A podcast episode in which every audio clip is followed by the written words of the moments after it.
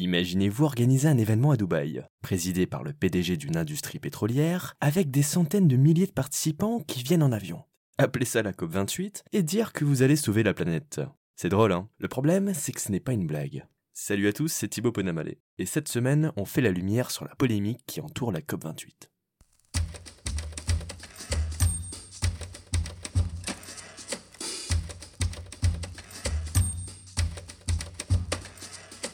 La COP, ou Conférence des parties, est un rendez-vous annuel où les pays du monde se réunissent pour discuter des actions à entreprendre pour faire face aux défis climatiques.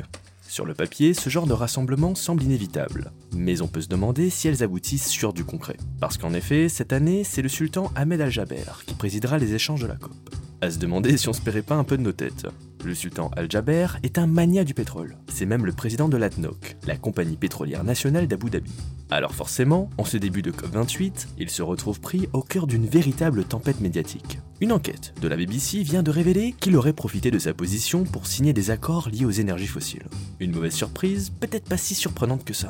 Alors, histoire d'être objectif, la NOC est très orientée vers les énergies fossiles, certes, mais elle a aussi le mérite d'élargir ses activités au nucléaire et aux énergies renouvelables. Ceci dit, on a le droit de se demander si cette diversification est suffisante. Passons donc à la question qui brûle toutes les lèvres. Est-ce une bonne ou une mauvaise idée d'avoir El Jaber à la tête de la COP28 d'un côté, sa présence peut faciliter le consensus entre les 196 pays participants. Il jouit d'une position privilégiée entre l'ONU et les Émirats arabes unis.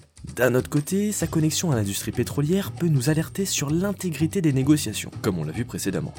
Les attentes autour de cette COP sont élevées, surtout concernant le soutien des pays les plus touchés par le changement climatique, qui s'avèrent ne pas être ceux qui polluent le plus. Alors, ces COP servent-elles vraiment à quelque chose? Eh bien, malgré les critiques, ces conférences fournissent un espace mondial unique, où les nations peuvent collaborer pour aborder la crise climatique. Et toi, qu'en penses-tu? Faut-il boycotter la COP28 à cause des polémiques autour du prince du pétrole? Ou au contraire, faut-il continuer à participer pour promouvoir le dialogue international sur le climat? Dis-nous ce que tu penses dans les commentaires.